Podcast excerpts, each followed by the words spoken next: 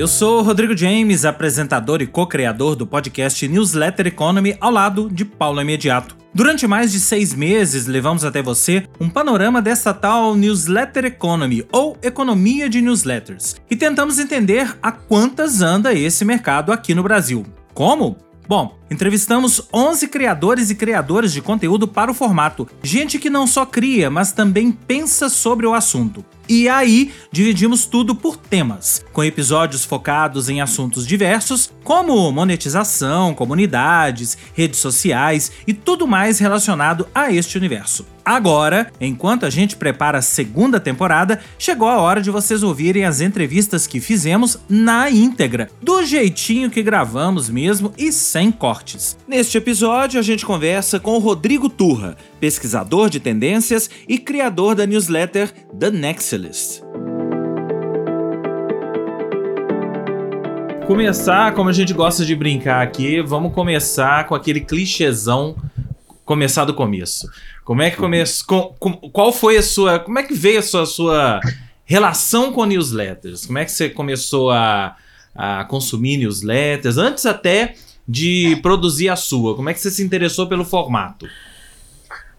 Nossa, faz muito tempo, eu não consigo nem lembrar as primeiras newsletters que eu, que eu assinava, mas eu comecei a perceber que era um jeito de burlar os algoritmos que aí eu não estava vendo os posts de quem eu queria nas redes sociais, e eu comecei a ver que, o, que a newsletter era o jeito de eu rece realmente receber o conteúdo que aquelas pessoas estavam fazendo.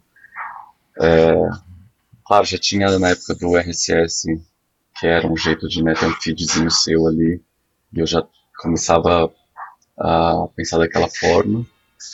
É, não consigo lembrar newsletters que eu acompanhava Mas é, já fiz um tempão.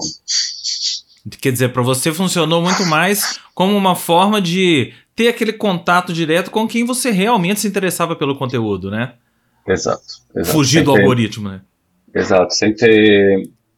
Ah, porque às vezes eu começava a ver, nossa, essa pessoa já postou cinco coisas aqui que, eu, que me interessaram e não chegou para mim, pelo algoritmo. Então, e aí já tava uma galera produzindo mais conteúdo de newsletter e e para mim caiu bem, assim, tipo. E. É, é isso, eu acho. E, e daí para criar a sua foi um pulinho, um pulão? Como é que funcionou isso? Ah, foi um pulão, porque, enfim, é um comprometimento, né? E foi no momento que eu estava desempregado, é, já namorando com formato, assim. É, eu sou freelancer já faz mais de seis, sete anos. É, naquela época eu não estava conseguindo achar projeto e tal. Então, é, foi um jeito, assim, virada do ano, começar o ano. O que, que eu faço para para fazer o meu próprio conteúdo, é, me treinar a, a ler e fazer um pensamento crítico em cima daquilo e compartilhar, ter um espaço que é meu, é, eu acho que até demorei um pouco, porque já, a, o Substack, né, que é a plataforma que eu uso, já estava rodando, assim. Eu falei, bom, tá aqui a plataforma, tá, tá mais fácil de mexer. Se no futuro eu quiser ganhar dinheiro, é uma plataforma que está sendo usada para isso. E entrei na onda, assim, tipo, não, não, fiz uma pesquisa, claro, quais as plataformas que tinham. Turra, me, me, me, me, conta uma coisa. Como é que isso se relaciona com. A, você está falando que você estava é, é, sem trabalhar e etc., e trabalha como freelancer. Como é, que, como é que a newsletter se conecta com. Assim, o que, que você faz, né? E como é que essas coisas se conectam e como é que você é, começa a se relacionar com as pessoas ou com seus públicos de interesse a partir disso? Assim? É, bom, eu trabalho. Eu venho de comunicação, de agência de publicidade. Eu trabalhei muito com produção de conteúdo e community management, é, mas eu tive uma virada que foi começar a trabalhar com insights e pesquisa de tendência, que já era algo que eu gostava, que já era uma pegada editorial minha antes, então eu tinha um Tumblr que eu gostava de juntar referências ali que eu gostava, é, fazia uns textão no Facebook uma época, é, então é, peraí, acho que eu me perdi na, na resposta. como que é, você perguntou como que isso se, se conecta, né? É, como, que como, como que isso se relaciona com a, Com o tua, seu com a tua trabalho, atividade, isso, é. Exato. Então, para mim, é muito. Como eu trabalho com pesquisa de tendência e insights, eu tenho que estar conectado com o que está acontecendo, com o zeitgeist, é, e ter um fluxo contínuo de conteúdo é, é importante para mim. E como freela, é, é bom que eu tenha um lugar onde eu mostre o jeito que eu penso, o que eu gosto de consumir, é, e narrativas do jeito que eu amarro até no trabalho, assim, tipo, o trabalho da newsletter, muitas vezes eu, eu começo as minhas pesquisas pela newsletter hoje, tipo, o que, que eu já postei sobre isso, e de lá eu vou, é, saindo, então é muito conectado mesmo, assim, virou um projeto pessoal que alimenta é, as minhas inspirações e as minhas entregas também. Deixa eu, deixa eu aproveitar nessa história, assim, le- fazendo a leitura de tendência, assim, newsletter é tendência, é, como é que você lê esse, esse cenário, como é que você enche, qual é a tua avaliação do, do meio, do mecanismo, da plataforma, enfim. Cara, pra mim, eu acho que tem vários, né, vários movimentos que culminam nisso. Então, é, essa distribuição né, de conteúdo, de, de- esse esquema que é de descentralizar, né? Acho que a galera tá cansando das grandes plataformas de conteúdo, né? Facebook, Twitter, Instagram. E estão criando-se essas comunidades menores. Então, as plataformas hoje que estão crescendo são essas que propõem esse contato mais próximo com a comunidade. E no Substack tem várias formas de fazer isso. Eu, inclusive, nem estou conseguindo acompanhar de tão rápido que está indo. É, e tem essa coisa da relação próxima, né? Tem essa coisa de um- relacionamento também de grana com as pessoas, né? Se eu, eu posso, eu não preciso ter um intermediário, mas quer dizer, o intermediário virou a plataforma, né? O Substack, o- mas não é mais o eu não escrevo mais para o jornal X e viro um colunista nele. Eu posso eu mesmo fazer minha própria coluna sem interesses comerciais do, do jornal, sem interesses políticos até, né? Que eu acho que muito jornalista está indo para para esse caminho porque é um jeito que você fala realmente o que você quer ali. Você, você citou aí que você já fe- fez Tumblr, é, fazia textão em Facebook, então você já produzia conteúdo antes, né? Por que, que eu tô querendo, tô perguntando isso? Porque tem muita gente que começou a produzir agora com boom de newsletter. Você não. Você já tinha um conteúdo que produzia antes, e de certa forma newsletter é um. É uma. É uma você está somando, você está fazendo um best of do seu, da sua produção de conteúdo que você fazia antes, né? É, eu acho que é, me permite mais formatos ali, sei lá, pelo menos eu, eu trabalho mais com texto e links, né, o Nexalista é muito disso, de linkar é, pensamentos e, e movimentos e achar uma coisa séria que está conectada com uma brincadeira.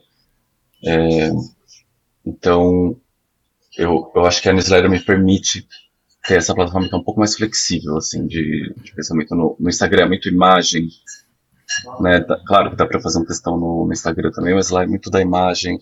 O TikTok é aquela coisa da tradução para o vídeo, né? Um vídeo curto, né? Um, são snippets de, de conteúdo. Então a, a newsletter dá um, para fazer um, para desenvolver um pouco mais o, o pensamento mesmo. Mas há um- ah, diga. Vai lá, vai lá, vai lá, vai lá. Não, Eu ia perguntar que, mas ao mesmo tempo, é, que é uma coisa que você usa também, a newsletter mistura isso tudo, né? Muita gente tem a newsletter só como texto, né? Mas Uhum. você mistura, você coloca vídeo, áudio, texto, imagem e tal. E isso foi, isso foi uma coisa natural para você? Quando você concebeu a newsletter, você já pensava nessa mistura de formatos? Já, porque eu tinha algumas inspirações, assim, que depois eu fui percebendo que elas me inspiraram, que era esse formato, assim, título, imagem, um textinho, né, esse, esse tipo de amarração, assim, de, de conteúdo, de narrativa, é, na newsletter caiu muito bem, assim, o jeito que, que eu consigo desenvolver ali, é, Claro, no início dá medo, né? As primeiras newsletters é tipo suando para apertar o enviar. Mas depois você vai se acostumando com o, com o dashboard e tal, e vai vendo que é, que é tranquilo é, criar ali. Vamos, vamos, vamos explorar isso um pouquinho. Assim, a partir do momento em que você toma a decisão, beleza, eu vou fazer uma newsletter. Quais foram as etapas de trabalho? Como é que foi o teu processo? Assim, pode, é, é claro que você não precisa entrar em detalhes, mas assim, conta pra gente e aí, beleza, escolher a plataforma, definir, etc. Como, é, como é que que faz parte desse pacote? E, e aproveita e fala por que em inglês. Né? O, ah, o porquê da newsletter ser em inglês. Acho que tá embutido aí uma coisa na outra. Sim. É, é, foi uma parte da decisão realmente escrever em inglês. Eu, eu morei fora, eu fiz colegial fora do Brasil, nos Estados Unidos. É, e como eu me mudei para Amsterdã em 2018, é, e aqui todo mundo fala inglês e tal, para mim foi também uma decisão de virar uma vitrine profissional para mim, ou de pelo menos poder. É um cartão de visitas bem rico, basicamente. Eu, se eu falo, ó, oh, eu tenho uma newsletter, as pessoas entendem. É, fase de trabalho, assim, primeiro foi, putz, quero criar conteúdo, eu quero criar uma disciplina para mim de ler e criar um pensamento crítico e meio que uma leitura minha sobre o que está acontecendo. É, como fazer isso? Newsletter. Por quê? Porque eu tenho um comprometimento com as outras pessoas. Porque se eu prometer só para mim, muitas vezes eu, vai, eu vou empurrando, sabe? Então, pronto, tenho seguidores ali, eu preciso continuar é, produzindo esse conteúdo. É, eu amo Trello, eu uso muito, e eu uso Trello para coleta de sinais para newsletter. Então eu tenho muito aplicativo tem isso hoje, que é um no Chrome, um botãozinho para coletar informação e salvar em um. Então você pode usar isso no Notion, no Pinterest, tem várias plataformas. Mas como eu gosto muito do Trello, ela me permite organizar o conteúdo em ordem ali. É, então, como eu já uso muito o Trello para trabalho, eu casei isso no meu jeito de fazer a curadoria ali, organizar a narrativa do, do conteúdo. É, eu acho que é isso. Foi. Ah, e claro, eu tive que. Tem a parte de decidir o nome, né? Eu, e eu já. Eu tinha isso do ah, me sentia muito representado com o termo generalista, porque, porra, meu Deus, eu sou especialista em quê? Porque eu sou aquela pessoa que se interessa por isso, por aquilo, e vai navegando. E aí apareceu o termo nexialista, que é um tipo de generalista, mas ele consegue né, fazer essa, esses nexos dos pontos. É um termo que vem de ficção científica dos anos 50, é, que no fim era o herói da história, porque ele conseguia conectar as especialidades de diferentes pessoas. É, e aí um amigo falou, o Gustavo, falou, Tuva, eu achei sua cara essa palavra aqui, meio que foi bem naquele momento ali, então foi um pouco de sincronicidade do que eu tava com aquela, aquele nome na mão, vai ser a newsletter. E às vezes eu, depois só que eu percebi que Nexia List, é tipo, tem o list junto, e é uma lista de referências também. é. Ô Turra, é, um brasileiro morando na Europa escrevendo uma newsletter em inglês. Quem é o seu público? Brasileiros que falam inglês? Estrangeiros? Você consegue mapear isso? Pelo, assim, eu, quando eu coleto né, os nomes ali na newsletter, não vem muita informação. Eu só tenho o um e-mail da pessoa, julgando pelos nomes ali, a maioria é brasileiro e latino. Hum. É, e tem muita pessoa que me que vem que comenta em português, muitos brasileiros que moram fora do Brasil também às vezes respondem, falam, nossa, adorei que você... Muitos brasileiros que moram aqui em Amsterdã, porque gostam que eu posto às vezes coisas é, que são daqui. Mas no geral, acho que a audiência hoje ela foi crescendo uma base que está mais no Brasil ou de brasileiros que não estão mais no Brasil. Pergunta: e como é que a gente forma a audiência? Porque você começa escrevendo, escrevendo para quem? E aí, como é que você vai formando a sua base, né? Assim. É... Isso para mim é uma coisa que eu não, apesar de já ter trabalhado com planejamento e tal, foi algo que eu assim não pensei muito. Para mim o foco era criar o meu conteúdo, criar é, e manter a disciplina de criar conteúdo. Então não estava pensando quem é minha audiência. Até porque o conteúdo que eu posto é super diverso, né? né? Hoje a gente fala de internet, que internet é tudo sobre nicho. É, E eu lembro de participar de uma aula e o cara falar, é, não, não existe mais o... Tipo, na internet não existe o show de variedades, né, que é o Fantástico, que é o... É, o Faustão, sei lá, que é tipo um monte de coisas diferentes ali, é um, um circo.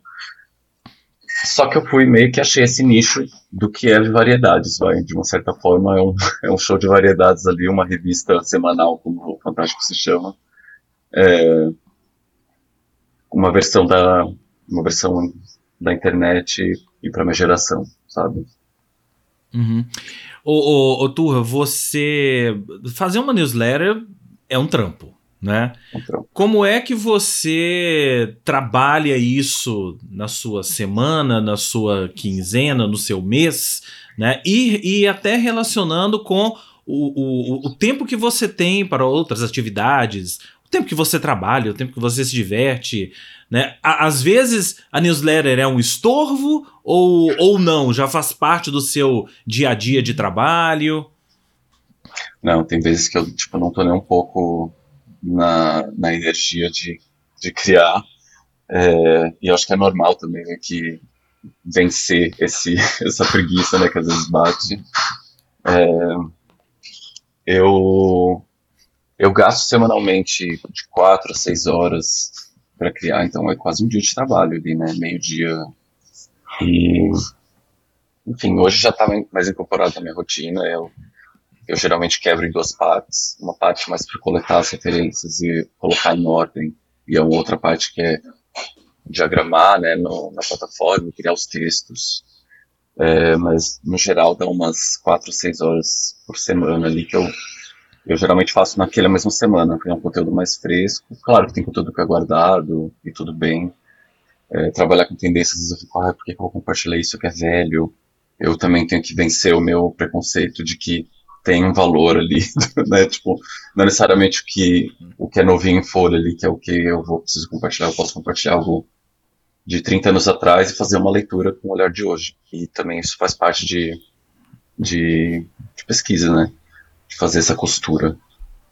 Você, você acha. Eu, eu tenho, até na minha produção, da minha newsletter, é, é, eu tenho uma, uma coisa comigo que é a questão da. Não, eu não posso deixar de fazer. Eu tenho que entregar algum conteúdo. Que eu acho que isso é, uma, é, até uma mentalidade de outros anos, outras décadas, outras gerações, né?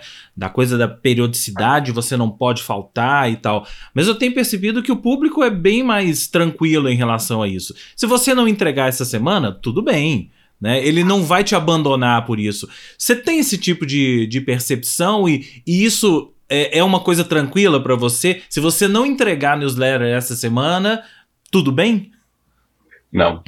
Eu não. tenho realmente esse, essa cobrança é, minha de, de, entregar toda semana. Claro, tem semana que eu tô de férias, aí eu às vezes tipo, posto umas três músicas ali, só para manter o, o, o ritmo. Mas, claro, é uma, é uma questão, porque eu sei também que tem toda essa coisa da economia de, de criadores e que no fim né, a gente está trabalhando de graça para as plataformas, né? A gente vai ver o que, que é, a gente está ali investindo tempo e quem está ganhando milhões são as plataformas, né? Tipo, então tem essa, essa tensão assim de tipo, é, tô, tô, né, eu faço parte dessa economia de criadores, sim. É, Tô trabalhando de graça, sim, mas também eu vejo o outro lado que é, eu tô ali na minha disciplina, é, tô criando conteúdo meu, faz bem para o que eu faço, ficar atualizado do que está acontecendo. Então, no fim, é parte do meu trabalho como freelancer e como pesquisador de tendência. Vamos, vamos entrar um pouquinho nessa história aí de, da economia de criadores e tudo mais. Assim, primeiro, é, você acha que existe uma economia de newsletters, assim, uma newsletter economy? Como é que você vê esse termo, sim ou não? É, e, e, e, e, de que forma você se conecta com isso? Assim, de que forma a sua newsletter se torna um modelo de negócio para você? Cara, eu, não, eu nunca tinha ouvido o termo newsletter economy até o convite para esse papo, mas ele existe. Tem não sei quantas plataformas aí que né, que, que a gente pode usar para criar conteúdo. Querendo ou não, é, virou um jeito de ficar mais próximo dos consumidores, dos, né, do, da audiência, né, para mim, né. É, nem gosto de usar a palavra consumidor o que eu faço, porque não é tudo bem consumidor de conteúdo. É, agora, para mim, eu virou mais uma vitrine mesmo. É, eu, eu comecei criando com essa premissa, não quero cobrar, é, e aos poucos eu fui abrindo para quem quiser para quem quiser colaborar com o meu trabalho. Então, primeiro eu fui para o Buy Me a Coffee, porque ele permite que as pessoas façam um pagamento único de quanto elas quiserem. É, e também ele permite, dentro da plataforma, permite fazer assinatura é, e, outras, e outras coisas. É, e recentemente eu abri também no Substack para quem quiser pagar. É, tem duas pessoas, e são uma pessoa não conheço, mas uma pessoa é meu amigo, que fala, meu, eu sempre uso o newsletter para fazer minhas pesquisas de trabalho, então você, você acrescenta valor para o meu trabalho, eu quero pagar. E eu comecei a pagar porque, eu, porque eu, a Substack tem esse negócio de pledge, que é, tipo, ele fala, eu, pago, eu pagaria se você abrisse. Então eu recebi isso de duas pessoas e falei, vou, vou abrir aqui para quem quiser pagar, mas por enquanto não estou conseguindo fazer nenhuma oferta especial para quem paga, porque no fim eu não quero mais trabalho do que eu já estou tendo. assim, é essa a verdade, assim, acho que já, eu já invisto um bom tempo ali, um, um esforço e uma energia ali que já não quero pensar mais do que isso, sabe? Agora, talvez no futuro mude, sabe? E, e publi, como é que é a sua relação com isso? Nossa, eu nunca fiz publi, é, já me convidaram, mas era algo bem cheire, assim, que eu não entendi muito bem. Eu falei, ah, vou passar. É... Claro, eu não sei se quando pessoas me contratam para alguns projetos, se elas, se elas esperam que eu vou compartilhar na newsletter como uma, uma forma, uma moeda, né, tipo de, de influência ali. É... Que também faz parte, mas, por exemplo, vou tocar num festival aqui em Amsterdã mês que vem. Para mim é legal contar para as pessoas isso ali, então não é tô mais é uma informação que eu tô trocando ali, mas não é público.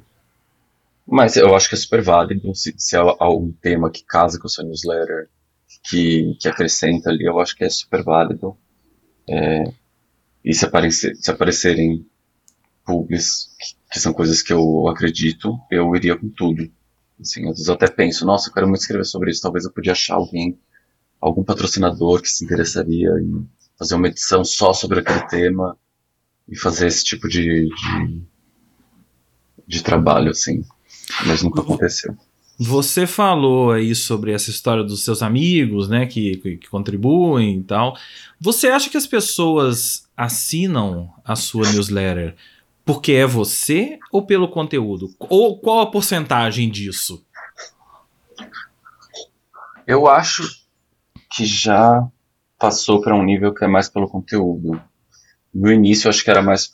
Tipo, o primeiro boom de seguidores era porque eu já tinha, já tinha uma, uma base nas minhas outras redes e veio de lá, assim, meu primeiro.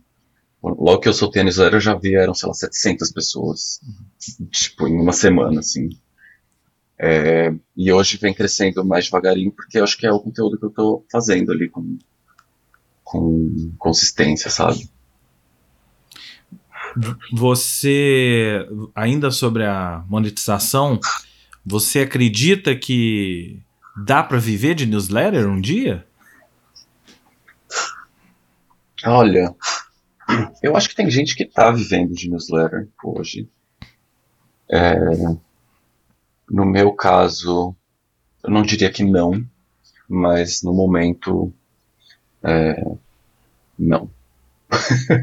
no momento não dá, mas eu acho que no futuro é possível, sim. Eu acho que se, se eu fizer, se eu focar nisso, tiver uma estratégia mais, mais amarradinha, né, ver como que eu, que eu crio isso, é, eu acho que é possível.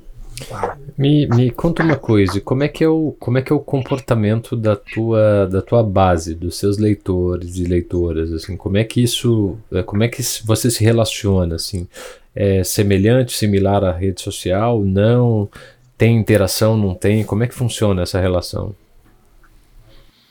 É, eu acho que não é similar à rede social, apesar de terem alguns, algumas semelhanças ali, tipo, tem um coraçãozinho, mas não é muita gente que tem o hábito de, de dar esse feedback ali, tipo, ah, curtir. É, ou até o botão de compartilhar. As pessoas não usam muito. No entanto, eu continuo recebendo novos seguidores, de alguma forma. É, e só quem quer muito interagir, manda um e-mail de volta respondendo, ou, ou até comenta ali dentro do Substack mesmo mas é, outras plataformas acho que é muito mais fácil também, porque as pessoas já estão acostumadas, né? No Twitter você vai ali responde, faz um RT, é muito mais tranquilo.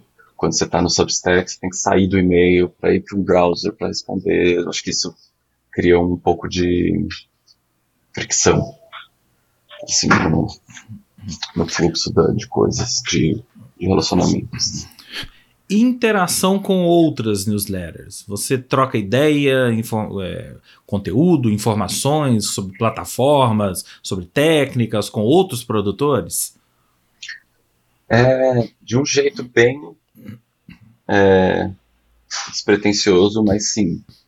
É, às vezes rola um convite, ah, eu estou fazendo uma série que eu estou convidando outras pessoas para fazer um trecho da minha newsletter. Isso já aconteceu umas duas ou três vezes. É, então essa é uma, um jeito legal, assim, de trocar. Ou tem gente que está começando, manda e-mail e fala, ah, eu adoro sua newsletter, só para trocar uma ideia de meia hora, eu quero saber como é que você faz. E eu sou super aberto a isso. É, se eu tô com tempo, eu falo, bora lá. Gosto de mostrar o jeito que eu organizo as coisas, sou meio metódico, então gosto de mostrar o, jeito de, de organizar e tal, que ajuda. Então é. Sim, rola uma troca não estou em nenhum grupo, sei lá, um Discord ou um Slack de, de autores de newsletter, apesar de que deve existir, que deve ser um, um lugar bom de, de fazer essa troca. Você, como pesquisador de tendências, você enxerga a newsletter como uma tendência, ou a tendência, ou uma das tendências de produção de conteúdo daqui para frente?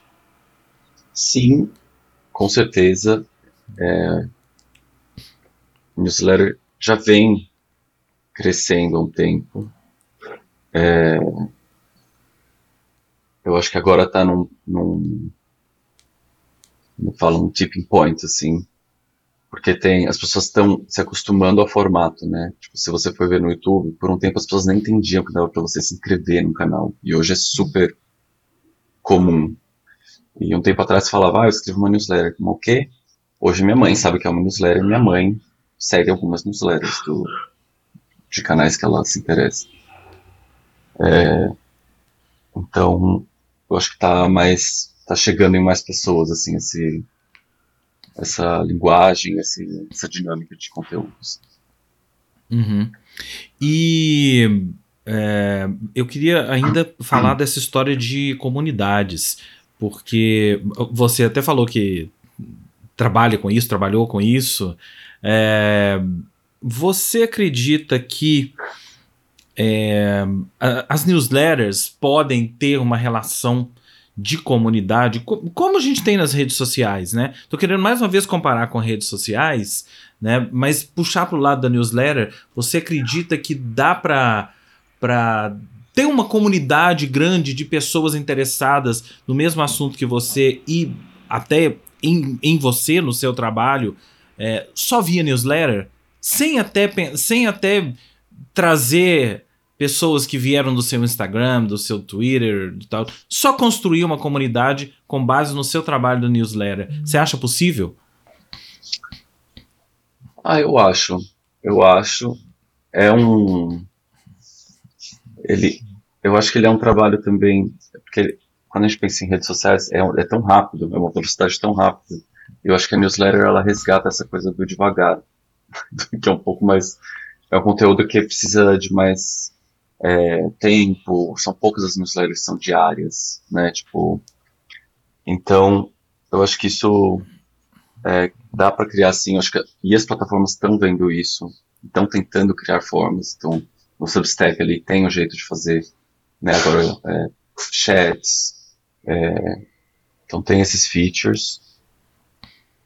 Mas eu acho que dá sim. Eu acho que é um formato que está cada vez mais rico e menos dependente né, de, outras, de outras redes.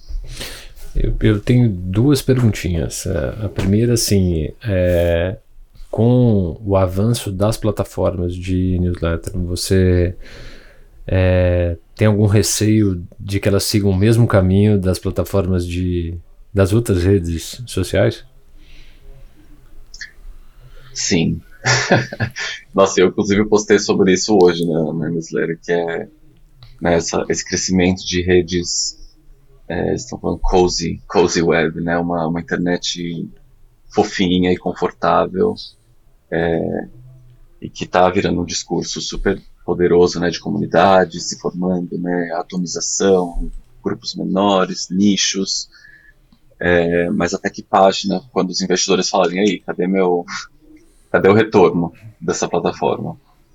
Que aí é quando as coisas começam a amargar um pouco, né, de tipo, começa a ter que colocar anúncio, ter interesses de, de marcas, mas tem uma, um fator aí, agora pensando que tô, eu tô falando, que é essa coisa de patrocina, patrocínio direto com, com quem lê a newsletter. Então, eu acho que cria-se outra dinâmica ali que talvez é, supra essa coisa do, da necessidade de fazer, de ter um retorno financeiro muito grande.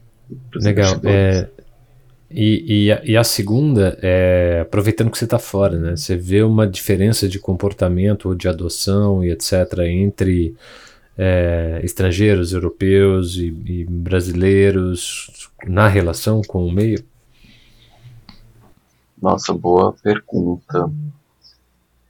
É, cara, aqui no Brasil a gente é muito é, digitalmente a gente pega as coisas e vai, corre com aquilo, sabe? Que tem o seu lado bom, né? Que é essa coisa tipo, nossa, não, vamos lá, sem medo. Aqui a galera eu sinto que não é tão é, fervorosa assim com, com, com, novas tecnologias. Eles são um pouco mais. É, eles vão um pouco mais com calma. Você começou a sua newsletter no Substack? Comecei. Eu já Mas... tinha outra, outra newsletter no. O, qual era? O meu time tinha uma plataforma que era para newsletters bem pequenininhas. Uhum. E eu usava essa, porque era um layout super simples.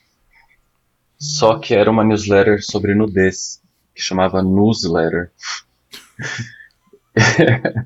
e aí, é, depois, e sério, bombou, assim, em um mês eu já tinha mais de mil assinantes. E aí eles bloquearam, porque era sobre nudez. Rolou uma censura. E como ela era do MailChimp, e eu usava MailChimp no trabalho, e MailChimp, apesar de ser uma plataforma super boa, ela é muito de business. Então eu tinha familiaridade com ela, mas ela tem uma cara mais business, assim. Então Substack para mim pareceu boa, porque eu já estava acompanhando alguns creators de lá, e me pareceu bem simples, eu vi, assisti uns vídeos, e gostei do jeito que ela funcionava ali por dentro. Você acha que a, que o Substack é responsável, ou, ou responsável, não sei, por esse boom de newsletters que a gente está vendo, pelo menos uh, no Brasil, fora do Brasil também, né? Mas no Brasil, Sim. pelo menos, teve um boom depois do surgimento da, do Substack. Você acha que eles são responsáveis? É, cara, eu acho que sim. Eu acho que eles foram muito é, claro, os creators que também entraram ali e foram, né, tipo, uma plataforma que não tem ninguém não, não vinga. Então, os, acho que os creators que entraram ali também ajudam a, a ir fazendo esse efeito dominó, assim, da galera ali entrando. Mas com certeza eles são uma parte bem importante dessa, dessa equação. Eu não sei se eles são os líderes, mas é, na minha cabeça sim. É, mas com certeza eles é, fazem parte. Tem, tem uma, uma, uma corrente que diz que é, o fato da, do Substack contratar né, pessoas, escritores para fazerem suas newsletters ali, até publicar livros ali, isso pode ser, de certa forma, até maléfico ou concorrente do próprio mercado editorial. Você consegue enxergar isso como uma concorrência ou, ou não? Ou são coisas complementares, funcionam separados? Ah, eu acho que é uma mudança de, de lógica, assim, de, de paradigma. É claro, o mercado vai ficar estremecido, né, com medo de, de, que, de que não tenha mais intermediário ali, né, que, é que, que eles muitas vezes têm esse papel. Mas acho que também força o mercado a rever o papel deles, é, né, de tipo, o que, que a gente oferece nessas plataformas. Eu consumo conteúdo também que não é newsletter, né, de, de, de grandes é, editorias. Então não acho que eles se apagam, mas acho que cria uma nova lógica. Eu acho que tem escritor que consegue é, trabalhar melhor nessa forma independente e, e direta. Você tem uma, algum tipo de rotina de consumo de newsletter? Ou é uma coisa caótica? Vai entrando na sua caixa de e-mail, você vai lendo? Ou tem um horário? Como é que é isso? Cara, cada newsletter vem num, no seu tempo ali. Eu, claro, toda hora que chega eu já dou uma, uma olhada. E aí eu, eu tenho um, eu coloco uma bandeirinha no e-mail para eu ver depois. E geralmente na hora que eu estou escrevendo a newsletter da semana, eu vou lá e leio com mais detalhes e clico nos links e vejo o que eu posso compartilhar na newsletter. Eu sempre menciono as outras newsletters que eu né, que me, me trazem conteúdo e tal. Então é mais nesse momento de criar a minha newsletter que eu começo a, a ler. Então fala algumas que você recomenda, acompanha, referencia. É, eu amo a newsletter do Matt Klein, é, que ele é teorista cultural, chama Zine. É, eu gosto do pensamento dele sobre tendência, então para quem trabalha com tendência eu acho é, ótima. Tem uma que é de é, 13 coisas que eu encontrei na internet, que é da Messi Messi Chic, que aí é uma pegada mais assim, de olhar até para o passado, assim. Então, então a gente pode olhar, tipo, um é mais futuro, a outra é mais passado, para dessa balanceada é, de, de, conteúdo. Gosto muito da. Uh, bom, que era a histeria, e ela, e ela saiu do projeto da histeria, Ana Clara. É, eu acho que ela tem um conteúdo super super legal, é uma curadoria que parece com a minha, então, tipo, a gente eu me sinto validado quando eu vejo o, o que ela posa, tipo, é, é, difícil às vezes ter essa editoria que é meio Frankenstein, então é legal ver né, que ela também, tipo, tem essa, esse pensamento mais diverso, assim. É, ah, o trabalho de vocês dois também. Eu acompanho, sempre dou uma, uma olhada. e sempre tem link, links ótimos. Até eu fico pensando, meu Deus, como faz pra, pra ter tanto, tanto conteúdo aqui?